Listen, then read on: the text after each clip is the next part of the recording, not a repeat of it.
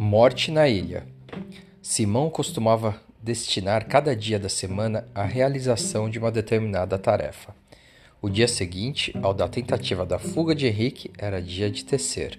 Simão tecia uma espécie de sandálias feitas com cipó imbé, maleável como couro. Com esse mesmo cipó, tecia certas roupas para seu uso, cestos para carregar frutas, peixes, etc. Em pouco tempo, Henrique aprendeu a tecer, teceu para si umas sandálias muito cômodas e roupas para forrar sua cama. Os cinco queriam tecer também, mas não podiam aprender. Então ficaram na frente de Henrique, imitando todos os seus gestos, o que provocou grandes risadas. Quando, quando viram que não conseguiam nada, foram buscar os pentes de macaco para se pentear. Cada um tinha um pente e o guardava cuidadosamente num canto da caverna. Esse pente era uma fava grande, espinhada, tirada de uma certa árvore. Quando não tinham que fazer, os cinco iam se pentear, e quando cansavam de se pentear, iam se catar.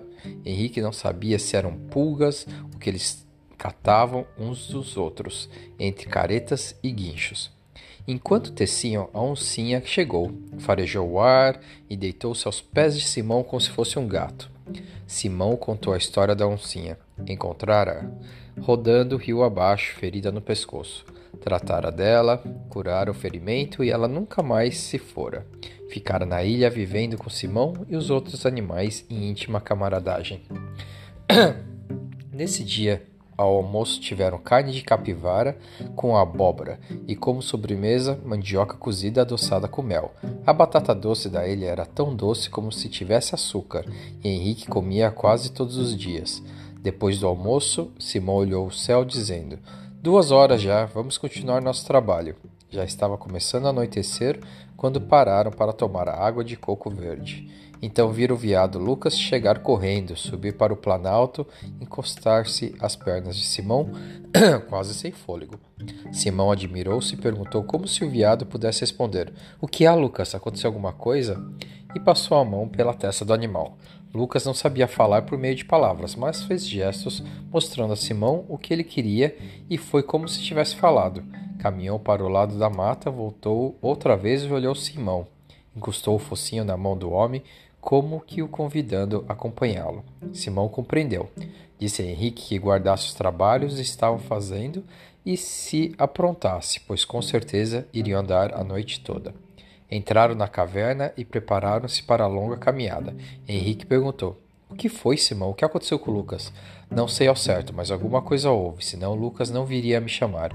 Algum dos companheiros dele está doente ou ferido. Não sei ainda. Você não viu como ele pede para que eu acompanhe? Vamos ver o que é.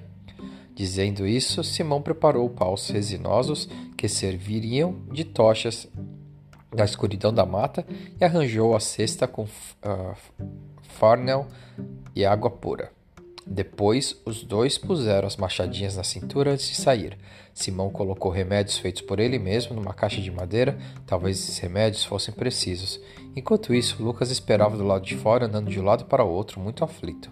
Algumas vezes punha a cabeça na entrada da gruta e olhava para ver se Simão estava pronto. Afinal, os três deixaram a caverna e caminharam-se para a mata. Boni foi com eles enquanto a oncinha ficava tomando conta da morada de Simão. Andaram durante umas duas horas sem parar. Lucas ia na frente, mostrando o caminho. Depois vinha Simão e Henrique um pouco mais atrás. Boni ia às vezes no ombro de Henrique ou de Simão, muito bem refestelado. Às vezes conversava com Simão como dois velhos amigos. Henrique não podia deixar de rir quando Boni avisava que o caminho estava ruim. Cuidado, Simão, você cai. Olha o buraco, Simão respondia. Tenha cuidado, Bonnie, não se incomode.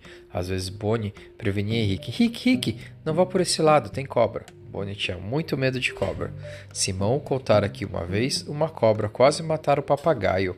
Ele estava distraído num galho de árvore, a cobra veio de manso e já ia dar o bote quando Simão deu um grito avisando. Foi só o tempo de Bonnie voar e assim escapou da bicha. Desde esse dia, Boni ficara medroso, pois conhecia o perigo. Quando via alguma coisa se mexendo no chão, ficava com as pernas alvoroçadas e dava gritos de medo. Às vezes não era nada, ou apenas um serelepe procurando frutas. Depois de duas horas de marcha, Simão parou para comerem alguma coisa. Após terem comido, beberam água e continuaram. A noite estava cerrada. Ouvia-se o cri-cri dos, dos grilos nas moitas, um ou outro grito de animal vindo da folhagem, folhagem mais fechada. De repente, Lucas parou farejando o ar, olhou à direita e à esquerda com o ar receoso. Simão perguntou baixinho: O que há, Lucas? Está ouvindo alguma coisa? Pararam todos e ficaram escutando. Não se ouvia nada, mas Simão percebeu que o viado estava com medo. Resolveu acender uma tocha e procurar o que estava assustando Lucas. Abriu sem fazer o menor ruído, a caixa de madeira onde guardava os remédios e também os pauzinhos que ele chamava de fósforo. Eram os paus pequenos e tão secos que, ao esfregar com força um no outro, pegavam fogo sem demora. Aliás, Simão estava tão perito nisso que, num instante, aparecia uma faísca como se fosse mesmo um fósforo que se acendesse.